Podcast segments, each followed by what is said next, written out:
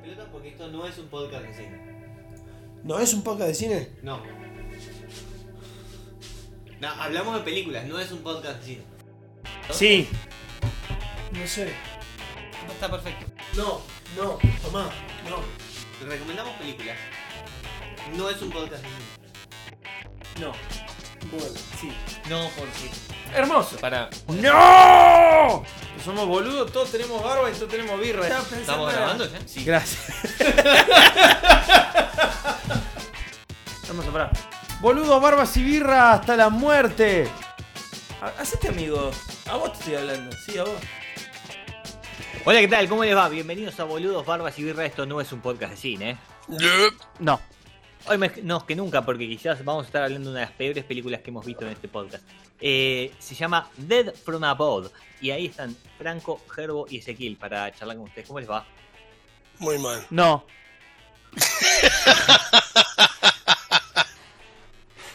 Bueno, Es- Así me Hay- siento. así me hay siento. sentimientos muy encontrados tras Muy. esta película que tenemos que decir que es de muy bajo presupuesto, Muy. pero Se nota. eh, es muy particular la película. Tiene, tiene, tiene algunas notas que, que yo quiero decir porque hay alguien para el cual la podamos destacar, eh, destacar sí, quizás ese joven redneck de Colorado, ¿no? Que va con la bandera yankee esa. La eh, confederada. La, confederada, gracias Franco. La bandera confederada en, en la camioneta, en la pick-up, porque tiene una pick-up, eh, porque vive en el medio de la nada eh, y posiblemente trabaja en el campo. Eh, entonces tiene una pick-up y eh, va con su banderita confederada ahí, que es la bandera la que querían los negros esclavos, ¿no? Eh, por si alguno no entiende de qué estamos hablando. Claro. Es una película directa para ellos. Y una vez que decimos esto, le podemos dar otra, o- otra explicación. Eh, Dead from Above, eh, 2012, dirigida por Bruce Kohler, Queller o algo así. Eh, A ver, Gerbo, No, que habla, Gerbo que habla alemán. A ver, ¿cómo es, Gerbo? Kohler. Kohler. Bueno, Pero tenés que, tenés que hablar, no Bruce toser, Kohler. Gerbo. ¿Cómo? Tenés que hablar, no toser. Pero vos- vos nunca escuchaste ese alemán. Es como toser hablando, boludo. Es verdad. Es así. no tiene muchas más películas, son toda la misma mierda, básicamente. Eh, y Ah, no, eh, claro. Sí. Yo Además, tengo una- en Está 2000 Kurt Angle en otra. Yo tengo una En pregunta 2009 retórica. En dos más. En 2009 hizo Endgame con Kurt Angle. Uf, En 2011 hizo River of Darkness con Kurt Kurt Angle. Angle. ¿sí? ¿no será el alter ego de Kurt ¿No será el nombre artístico de Kurt Angle como director? Y no existe Quizás. la persona. Por- porque si no, ¿quién lo, ¿quién lo elegiría para protagonizar sus películas? Pero acá empieza el punto principal. Esta película está protagonizada por Kurt Angle, que si no lo conocen, es básicamente un luchador de lucha libre, conocido por su paso por WWE. Es medallista olímpico eh, eh, en 1996 eh, en lucha libre, justamente. Jugador ¿no? más valioso. jugador, más valioso. El tipo salta de, de la lucha de- olímpica a la televisión. Se hace un gran personaje y durante lo que se conoce como de Attitude Era, es una de las caras principales que tiene WWE en ese periodo que fue eh, 99, pasaste. 2003, 2004. Es que es la última gran época de la UE. Ex- sí, exactamente. Em. Después de eso, después de eso, parte aguas con WWE eh, eh, unos años después, creo que en 2006, 2007 él se va, eh, y llega, recae, reside durante largos años en otra compañía de lucha libre que se llama Impact Wrestling, que era, que fue durante los 2000 la única compañía eh, en televisión que competía o intentaba competir con WWE Estamos en hablando. la tele. Perdón, estamos hablando de la, de la Total Non-Stop Action de TNA. Sí. No. Exacto. Uf, TNA Impact Wrestling. el, el ascenso de la lucha libre. Bueno, TNA, eh, bueno, algo así. E- Este es el punto. Em, de- después de que WWE eh, comprase eh, em, WCW en el 2002, si no me equivoco, la, la cadena de, perdón, el programa de lucha libre que tenía la cadena TNT de Ted Turner, eh, se quedó sin competición y ahí aparece TNA, Impact Wrestling actualmente. Em, y uno de los primeros eh, nombres que va- van a fortalecer ese nuevo nombre fuera de WWE es eh, Kurt Angle, que durante años fue la cara de esa otra empresa. Eh, y esta película, así como alguna de las anteriores que nombramos del mismo director, tienen ¿sí? a Kurt Angle y varios de los eh, luchadores. Mm, de, eh, TNA en ese momento. Por eso vamos a ver a Sid Vicious, otro legendario luchador, luchador de WWE. eh, y vamos a ver a personajes como Man Morgan, eh, James Stone o Rhino, eh, entre otros que aparecen, son. Una banda, porque cada dos personajes hay un señor musculoso. Son de los que van, Eh. son de los que van al cohete que va al sol.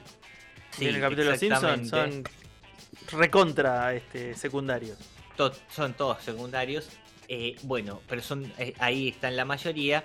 Y obviamente esto está protagonizado, decíamos, por eh, Kurt Angle. Ese es su nombre real, no como otros que, que tienen algún tipo de eh, seudónimo. Pero en ese marco hay que entender la película. Y la verdad que es muy difícil a veces entenderla, sobre todo para aquellos que no no ven, no, le- no vieron o no les gusta la lucha libre, a diferencia de mí.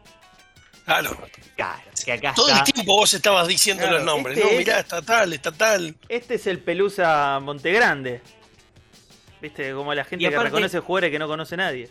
Es como conocer jugadores de la B metropolitana, ¿viste? Y decís, ah, no, no, pero este es el indio Carapachay. Fue el 9 de Mandillú durante lo- entre el 92 y el 93. ¿Qué sé? No tengo idea.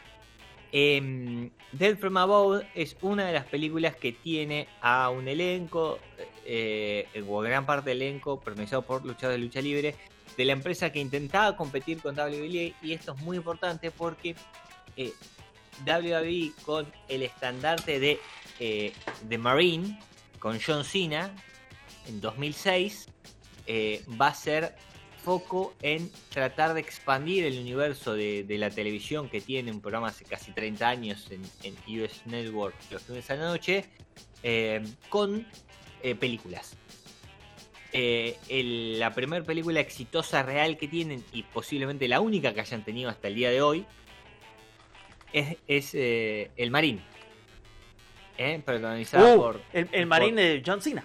el- exactamente, protagonizada por John Cena, que le fue realmente bien y, y fue la única película que tuvo éxito monetario para WWE porque eh, la gente la fue a ver al cine. O la compró en Increíblemente. VHS en, en ese momento. Sí, la compró en VHS posiblemente. Pero le fue bien. Eh, de ahí salió una saga, hay como seis películas del Marín. Es, ¿En serio? Sí, es un bodrio total, porque aparte John Cena está solo en la primera. Hoy John Cena es una estrella mundial, es súper conocido. Eh, eh, eh, es más, está por salir en el momento que nosotros estamos grabando esto, la serie Peacemaker en HBO, en la que él es el protagonista. Sí, DC Comics, James Gunn, HBO, es decir, subió de categoría enormemente John Cena y en ese momento grababa de Marín con WWE. Y este tipo de películas de mierda vienen a tratar de competir en esa fosa, ¿sí? fosa séptica, básicamente, de soretes flotando en la mierda, que son las películas producidas por compañías de lucha libre. Esto, es como, Hechas- esto es como el iceberg de las películas de superhéroes. O sea, sí, si, sí, si lo viera. No me acuerdo el nombre del director. Pero si lo Scorsese, viera Martin Scorsese, haría un submundo de quejas no sobre las películas de superhéroes, sino sobre las películas de luchadores libres y fundamentalmente películas que tienden a este, eh, pedir para que vuelva la esclavitud casi. Exactamente, y, y hay que decir que esto es muy distinto de lo que pasaba con Titanes del Ring, digamos que también tienen sus películas y las recomiendo, hay algunas muy buenas, la que pasa en Mar del Plata es una maravilla. Em, pero ahí vos, vos efectivamente te decían que digamos, era una película sobre los personajes de la lucha libre, ¿no? Eh, eh, es decir, eh, eh, eh, eh, estaban todos, estaba la momia, digo, vos- vos- Ni me eh, acuerdo, boludo. Y vos te tendrías que acordar, sos Yo me el debería más- el más acordar. grande de todos. Si hasta Eh, tenía el disco. Fundamentalmente. Claro. Bueno, hay una película eh, excepcional. Digo, pero estas películas, los tipos intentan actuar. Y acá es donde está el problema. Quizás este No es son el mayor, actores. el mayor problema de todo. No, no, no son actores. Más allá que el 90% de las cosas que hacen es actuar en la tele, porque, digamos, no se Sí, pegan, sí. ¿no? Digamos, mentira que se o- no, no es mentira que se pegan, digamos, es mentira que pelean. Digamos, es una coreografía. Después se pueden pegar o no se puedan pegar, eso es otra cosa, es parte del acting, pero eh, digo, e- es una coreografía, lo que hacen y tienen que actuar esto. Entonces, algo más o menos tendrían que ser. Y digamos, hay algunos, algunos luchadores que han salido y han sobrepasado esa línea. La Roca es el, elemento número uno, ¿no? Sí. Digo, es el, eh, el actor mejor pago de Hollywood. eh, pero eh, hoy en día. En otro Hoy momento tardó muchísimo. este. Tardó muchísimo. El, el rubio este, ¿cómo era? Eh, no me acuerdo. Tenía una serie con una lancha. No sé Eh, qué estás Hulk Hogan. Hulk Hogan. Ah, Hulk Hogan. Oh, Hulk Hogan. En los, en los. A ver. Para que se entienda esto, es un gran nombre el que vos tiraste sobre la mesa. Hulk Hogan es quizás el nombre más grande en lucha libre de la historia. Ahí va. Ho- Hoy peleado con John Cena porque las nuevas generaciones han tenido casi 15 años John Cena viéndolo pelear. Pero para a, a gente que tiene nuestra edad, ¿sí? y quizás más la tuya que la nuestra, Gerbo, Una gran edad. Hogan, Hulk Hogan es sinónimo de lucha libre. Es decir, vos decís lucha libre y pensás en Hulk Hogan. Hulk Hogan, En claro. esos bigotes amarillos y esa pelada que empieza más o menos atrás de la cabeza, pero tiene pelo largo igual, digamos. El de Martín. Caradagian de ellos. Hay que decirlo. Algo así, Hay exactamente. Es, es un Martín Caragian de ellos. Pasa que Martín. Eh, eh, Martín es muchísimo más grueso porque Martín era el dueño de la empresa, digamos. Martín era todo. Pero aparte vino Hulk antes. Hogan es un empleado bien pago, ¿no? Es muy típico yankee, digamos. En Los dueños no hacen nada. Nuestra República de los Niños, Disney, bueno, acá también. Caradagian, Hulk Hogan. Hulk Hogan Sí, igual, después, viejo. para mí Caradagian es- Caradagian. Es extremadamente mejor. No, no quiero entrar en esa discusión, no es lo que estamos hablando, pero es un buen ejemplo para, para entender esta película. ¿De dónde salió Hulk Hogan? Eh, como tantos otros, De la Hulk concha de su No, No, de Rocky 3. es verdad, ¿En es verdad, labio Claro. de trueno. Rocky 3 es Thunderlips. Eh, En Rocky 3, Hulk Hogan tiene una participación en los primeros 5 minutos de la película en la que Rocky hace una pelea eh, promocional con un luchador de lucha libre que la pelea supuestamente se termina siendo como un sirio y el otro es un gigante enorme cuando Hulk Hogan no era tan grande pero no importa Stallone es un enano entonces la diferencia era real Eh, y Hulk Hogan prácticamente lo quiere matar a Rocky y Rocky le termina ganando y lo saca de encima de la cuerda es emocionante todos aplaudimos a aguante Rocky aguante Stallone Lo, lo perdón, lo gracioso, lo gracioso de esa escena es que Hulk Hogan no hace de Hulk Hogan, hace de Randy Savage. Porque es, el, que, es el pará, último pero- macho. está bien, pero sí, pero Hulk Hogan, eh, Randy Savage y Hulk Hogan es- están todos medio emparentados porque lo- sus personajes de los 80 eran los mismos, hasta pelearon juntos en un equipo, porque eran, eran parte de la. lo- por eso los dos dicen, brother, brother, Son la brother". misma mierda. Ok, brother. Sí, son la misma mierda. Danza de Randy Savage vo- vo- volaba y Hulk Hogan era grandote y apretaba los brazos así y sacaba musculito. Em, Hulk Hogan, Hulk Hogan no era nadie hasta que aparece en Rocky 3. Lo mismo que Mr. T. Mr. T no era nadie hasta que aparece en Rocky 3. Y de Rocky 3, Mr. T hace Brigada A y Hulk Hogan es Hulk Hogan, digamos. De repente lo- se convierte en Hulkamania, brother. Eh, y claro, y se convierte en el luchador más grande de todos los tiempos de la lucha libre de, de Estados Unidos. Eh, y en el medio de todo eso, Hulk Hogan, en los 90, ya como un- una superestrella para Estados Unidos, un tipo que conocía a todo el mundo, todo el mundo sabía quién era Hulk Hogan, vea o no vea lucha libre, va a ser que todo el mundo lo conozca, literalmente todo el mundo, a través de dos cosas. Películas y series de mierda. Y ahí es donde entra la serie que decía Gerbo. Pero también películas. Hay una película de Navidad que podemos llegar a ver el año que viene para nuestro especial de Navidad de Oh. Hulk Hogan vestido de Papá Noel. Sí, sí, sí. Dios. Dos, en el año 97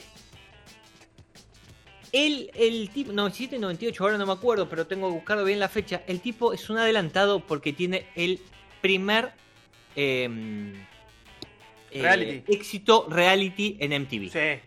Aparte nos deja ver lo neurótico y guardabosque que es. Fue la hija. Que es el, el chiste de todo el, de, Llega- de- de- de todo el programa, es que él es un guardabosque de la hija. Llega a pagar un detective privado, se sube a una lancha y pela el micrófono ese con, con el paragüita, con la antena parabólica para escuchar las conversaciones de la hija con, con unos pibes en el. En, ¿Cómo se llama? En el mar. No, un ídolo, un ídolo. La verdad, Bueno. Hogan knows best. Exacto, bueno, ese es el. Eh, eh, eh, Hogan Knows Best, ese era el coso. Eh, 2005 es. Uy, yo estaba re, re No, no, y, pero aparte, aparte me encanta lo termo, porque Hogan, o sea, Hogan knows best es este la traducción sería knows best es casi como porque yo lo digo. Sí, Entonces, sí. es- es- viene con cinturonazo la el Sí, es, el que, es el que sabe mejor, ¿no? Digo, supuestamente es el que, el que tiene. El que está. Se hace esto porque lo digo yo. Bueno, la, la serie le fue tan bien que la hija después tuvo un, un, eh, un spin-off de- del propio reality. Cuando en 2007 cancelan, después de tres temporadas, o cuatro casi, eh, eh, Joan No West, eh, vino Brooke No West, con, que es el programa de la hija. ¿eh? Que duró solo dos temporadas más, pero está bajo el Joan y era más- básicamente lo mismo, pero solo el tema con la hija. Como Ashley. Simpson y Jessica Simpson o este la hija de Ozzy Osbourne, que no me acuerdo exactamente, eh, Kelly. Kelly Osbourne.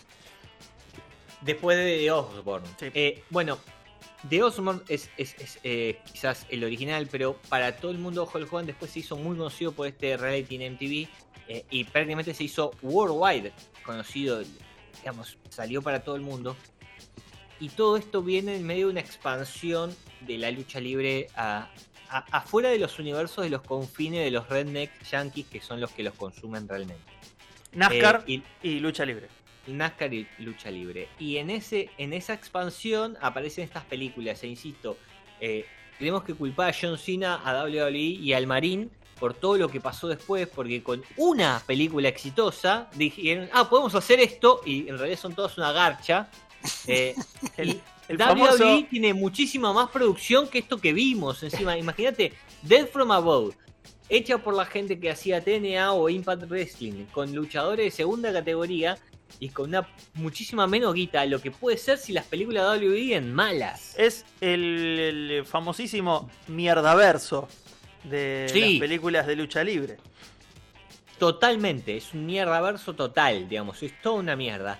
Pero esta película tenía algunas cosas caricaturescas que nos que les queríamos por lo menos dar eh, a- a- algún algún detalle para, para poder verlo, porque ¿qué fue lo que nos un poquito nos motivó a verla? Bueno, la participación de dos o tres actores que nosotros ya hemos hablado eh, en este podcast. El primero es Tom Savini. eh, ¿Quién es Tom Savini? Es el maestro de los efectos especiales. Capo, Eh, capo total. total. Capo total de los efectos especiales. Es un señor que cumplió 70 años hace poquito. Y si lo van a ver, está todo rip, todo musculoso, así eh, mal. Eh, parece que tiene de, de 35 como yo, que estoy todo gordo y fofo. Hashtag Eh, qué hombre. No, no, es que hombre, total. Tom Savini, para, para aquellos que no lo conozcan, eh, se hizo conocido formalmente después de haber hecho los efectos especiales para Viernes 13. Esa es la película en la que él aparece. No sabía de eso. 13 es su película. Eh, obviamente él ya tenía un equipo de trabajo que trabajaba en efectos especiales, por eso lo contratan para hacer eso. Pero el gran éxito con el cual destaca y sale para adelante es Viernes 13. Sí, y el Este tipo es el, tiene el dato. el tipo tiene una fama este, internacional y legendaria de ser un artista especial eh, del, del palo artesanal, de las personas que hacen Totalmente. cosas de forma mecánica, nada... No, nada- es, no, es, no es computadora Claro, lo que él hace. nada Lo que que él hace todo, to- todo tiene que parecer real y se, por eso se, se tiene que poder filmar. Exactamente. Eh, y, y- y entonces Em, De hecho, el tipo tiene- hace- El tipo, Sí. Perdón, el tipo tiene eh, varias apariciones en eh, Late Nights de caso Conan O'Brien, caso, no me acuerdo, Letterman creo que es, eh, en los cuales el tipo va a hacer un show en vivo de todos los efectos especiales que tiene él pensado, tipo, no sé, eh, hay, un- hay una... Hay una aparición muy interesante que pone al host, que no me acuerdo si era Conan O'Brien o el otro, eh, y practican este, una escena en la cual él dispara una, una pistola y al otro le explota así una, una bolsa de sangre, como haciendo el efecto de que, de que se comió un balazo, o, o boludeces. Por ejemplo, el tipo llegó a ser tan, tan de culto en eso que aparece en un capítulo de Los Simpsons cuando va el gordo de las historietas y alguien más, una convención Claro. de cómics, y, y como que el loco hace toda una serie de efectos copados en los cuales le hace que le salga sangre por la boca, y en una es como que hace que una mano eh, se le salga del se le salga del cuerpo y esa mano le hace un calzón chino al gordo. Totalmente. es, es increíble, pero digo, Bueno, el tipo ya es culturalmente. claro, es, es culturalmente eh, bastante conocido Tom Savini. Ah, totalmente, pero te- a ver, ¿es conocido para quién? Para aquellos que le guste. O Sí, el cine, obvio. los efectos, o quizás el cine de terror muy específicamente, porque obviamente está ligado a ese, a ese cine, no solo por Viernes 13, sino por infinidad de cosas que hizo. Eh, es muy conocida el, el- el efecto que hizo para matar a Kevin Bacon en Viernes 13. ¿sí? Que lo que es, eh, eh, es la. a Kevin Bacon lo poniéndole- ¿no? No, él está acostado en la cama porque e- es, e- era la pareja eh, fácil, ¿no? La que tenía que coger y ah, recordemos que todos los asesinos son católicos y si coges una película de terror te matan eh, y vas al infierno después. Eh, le- él está acostado y eh, Jason, entre comillas, le agarra la cabeza y le pasa el cuchillo por abajo de la cama. Y la sangre brota. Entonces tenían que, tenían que hacer como mierda hacer para que la sangre brote de abajo para arriba. Porque, ¿entendés? Es un efecto eh, eh, medio raro porque de arriba para abajo es fácil, porque la tirás, de abajo para arriba la tenés que bombear. Entonces, abajo de la cama había dos personas. Una que le puso la mano al pibe y otro bombeando un cosito para que la sangre salga.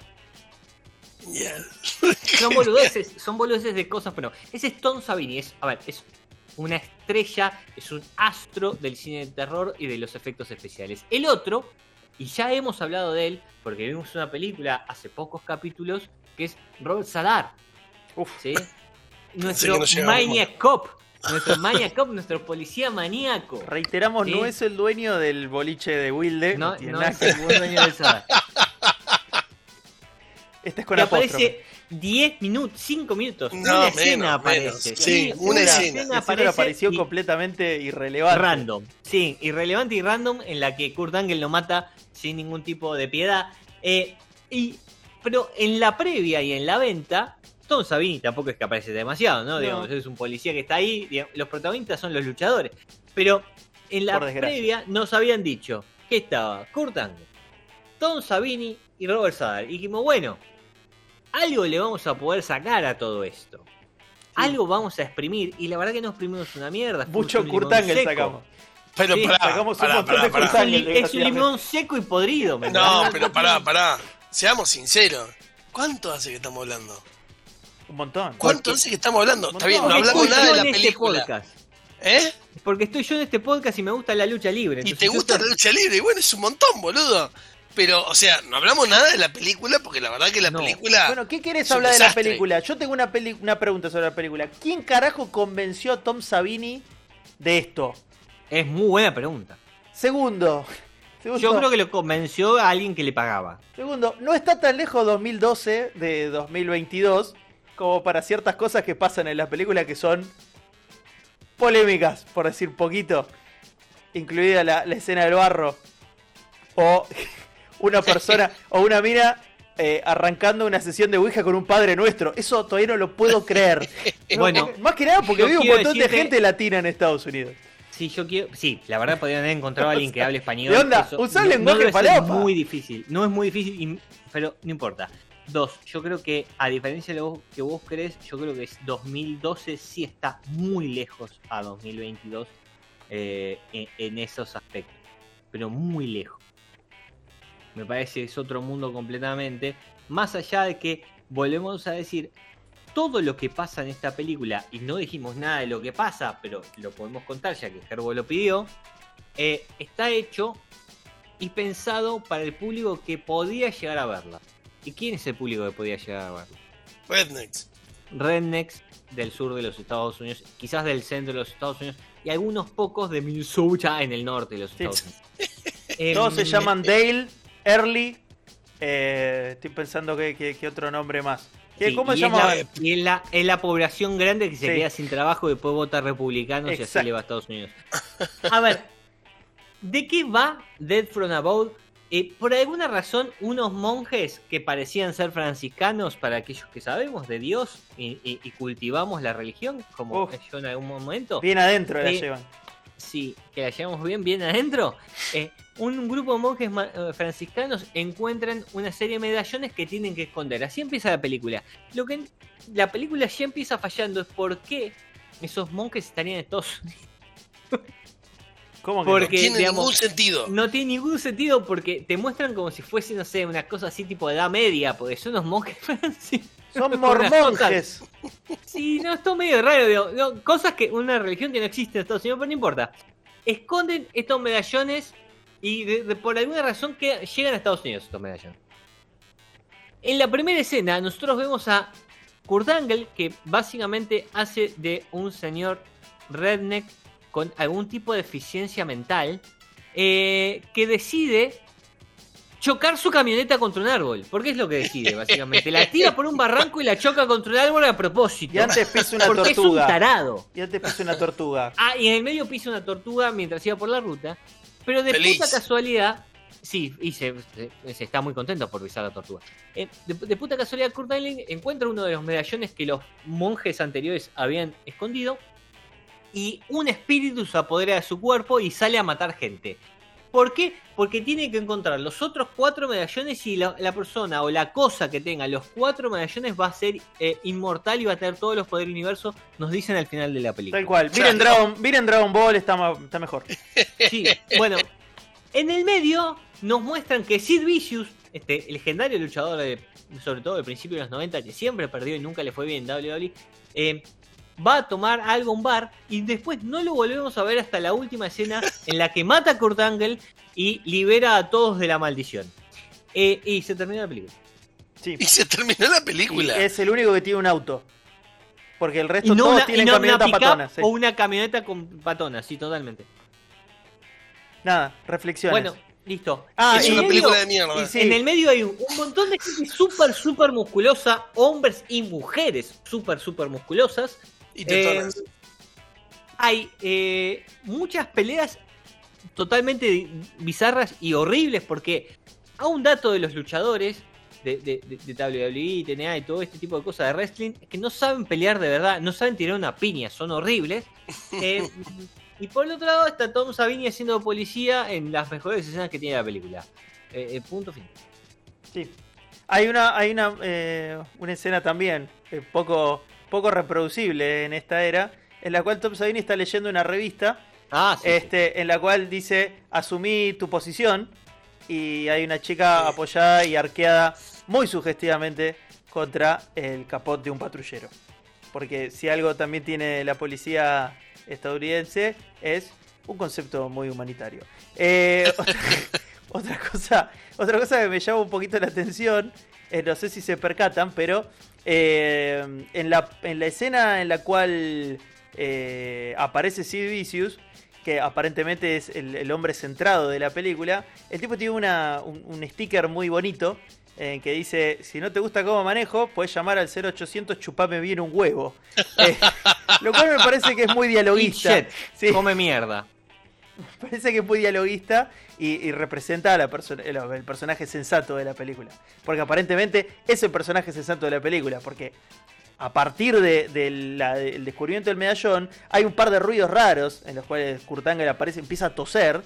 Y a, par- a partir de ahí tiene unos lentes de contacto rojos, que es la única manera de detectar que esa persona está poseída. Porque es igual de pelotudo que antes.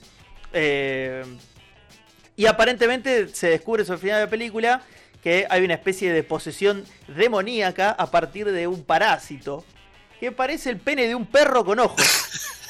Sí. y hace ese ruido tipo... Y lo ves ahí ca- caído. ¿viste? Es que queda caído y es... O sea, a mí lo que más bronca me da toda la película es que no le, no le pidieron ni de onda algo a Tom Savini. O sea, se nota que es muy precario el uso de, de efectos especiales en la película. O, o el Sí, no uso de están hechos con computadora y son bastante malos y están eh, abusan de eso. A mí lo que más me molesta de la película es que el coprotagonista de la película no es ninguno de los que nombramos, es otro luchador que se llama Shane Storm. eh, y prácticamente no hace nada No, en la película. Si él estaba o no estaba en la película, la película pasa exactamente de la misma forma, solamente que nos evitamos un montón de escenas al pedo en el medio. Momento, momento. Está bien que no haga nada. Hace un muy buen papel. ¿Por qué? Porque él es un heredero. Él hereda una tradición. Y como todo heredero, no- suelen hacer nada. No, viven de Suelen arriba. heredar nada más. Entonces, Heredan este- y viven de arriba. Claro, entonces, el chabón este aparentemente tiene un colgante de arriba, no hace nada con el colgante de arriba, y la única decisión difícil que tiene durante todo el transcurso de la película es si dar el medallón o no. Aparentemente la salida fácil es dar el medallón y seguir con su vida, pero no va a traicionar al abuelo.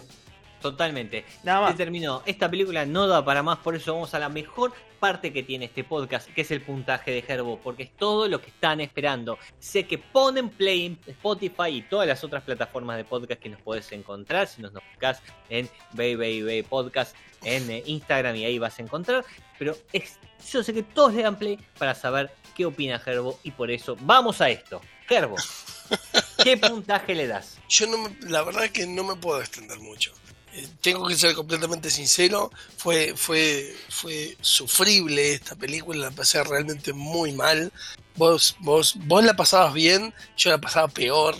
Eh, en un momento Franco hasta se puso a escuchar cosas en el celular de la poca pelota que le estaba dando la película. ¿Entendés? Es una, es una bosta, es una mierda. No, es una no, mierda. no, no, pero pará, hay que ver lo bueno. Yo lo que estaba haciendo era que me di cuenta que había tan, tanto lenguaje no verbal en la película que no hacía falta prestar atención a los diálogos para entender la película. Si es que los diálogos no aportan, No, no aportan. las escenas no aportan, los actores no aportan, nada aporta, no hay nada bueno, Nada. excepto un par de tetas hermosas, pero hermosas, hermosas, Lo va a volver a hacer. bañadas en barro, No, lo va a volver a una hacer. cosa, pero una belleza. Es lo único bueno que tiene la película y por más que Para, sea poco lo que chiste, dura, hay un chiste de tetas también. Que Sí, es verdad. Es Hay verdad. un- sí, Claro, sí, eh, me sentí está empezando completamente el, el identificado. Padre Nuestro y se da cuenta que todos le están mirando las tetas. Que todos le estábamos mirando las tetas, sí. Este, así que bueno, tengo que ser sincero, por más que la película sea una bosta, No. pero una bosta total, yo le tengo que dar un 3. No, no, Esas tetas. la gloria, la Fue gloria. como un montón. es un poquito. Franco, Eh, ah, hace falta explayarse, yo no, no, no, no creo que haga falta explayarme. Eh, 1.50. le están dando más igual de lo que yo esperaba. ¡A la, verdad es que mierda! En el, en el medio quiero decir que eh, si alguno la busca en IMB va a encontrar que tiene 2,9. eh, y vamos a votar ya que, ya que está puesto. Sí, ahí votó la familia de todo lo de la película. Sí, sí. Quiero decir una cosa, yo no la pasé tan mal y es cierto, la verdad es que... A ver, primero que nada, yo soy el que menos sufre de las películas de mierda de estos Sí. nosotros tres. Esto es un hecho de la realidad. Dos, eh, por suerte no la elegí yo, la eligió Gerbo, porque si no me hubiesen echado la culpa, pues podrían, podría haberla elegido yo tranquilamente. Creo que en la lista de recomendaciones hay alguna película parecida a esta. Ojo, que sí, sí. tener. Totalmente, la de los Backstreet Boys. Que era una película hecha con gente de boy bands. Esto es una Estuvo película bien- hecha con gente de lucha libre. Boys. Bueno, pero es el mismo la- concepto. Sí, totalmente. Dead Seven. Em, y en este, en este caso, yo quiero decir una cosa. Para mí, la idea original no estaba tan mal. Digamos, la idea original de la película. La- la- la- los medallones, el, el misticismo, el diablo, la posición, los asesinatos. Está extremadamente mal realizada. El director es un hijo de puta. Una última pregunta. Una última pregunta. ¿Por qué se llama la muerte desde arriba si no hay ninguna muerte desde arriba? No ¿Cómo que no empieza con eso? La primera muerte es desde arriba. No. Sí. Desde adelante. Pero, pero se escucha un bicho, se escucha el bicho. No, no, para, para, para. Muere Dos el cosas. gordo. Dos cosas. Primero, el gordo mira hacia arriba antes de morir. Asumimos que va a morir porque se escucha ese ruido raro. Ah, el monje decís.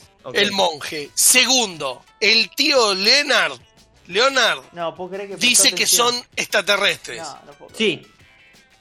Es que ese bicho que la- lo posee a Kurt Angle supuestamente Exactamente. es un- es extraterrestre.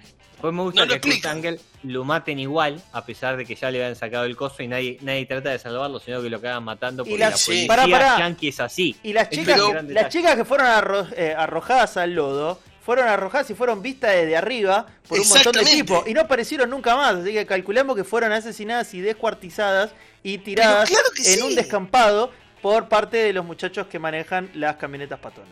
Ustedes la bastardean demasiado. Es una película que hay que pensar. Tiene un trasfondo Es verdad. interesante, boludo. Bueno, no es solo, después de- solo tetas. Después de tanto que me, me hicieron eh, me hicieron repensar esa película y ver que tiene todo el sentido del universo, eh, a pesar de que está hecha como el orto, eh, yo le voy a dar un 1. Es una bosta. No, Clownado es una bosta. Sí, Sí, clon-. Esta es una película de Clonado- mierda. Porque la- la- los, los oyentes se renuevan. Clonado es una película que nosotros tomamos como medida para la bosta más grande del universo. Es una película que fue tan mala que ni siquiera jamás grabamos un capítulo sobre esa película porque nos dio tan, nos enojó tanto terminar de verla y ver que era tan bosta que no pudimos grabar. Dijimos que no y lo único que hicimos fue decir, la vamos a utilizar de ahora en adelante para calificar como la bosta más grande que hay. No, no llega a ser clonado Death from Above. No, Me parece no. que es solo una ma- muy mala película. Sí. Pero que yo la pasé bien porque estaba todo Sabini y Cordan. Así que eso me, me alcanza para, para que pase. Eh, no sé si tenemos nada más que decir. No. Quedó muy alto el puntaje porque le diste como un 3, Gerbo, pero eh, después. Tiene un 1.8, hermano. No hay nada. Un montón. Es un montón. Tetas. Hasta que llegamos. Sí, nos encontraremos la próxima. Seguiremos viendo películas de mierda y esperemos poder compartirlas con ustedes. Así que muchas gracias. Nos vemos.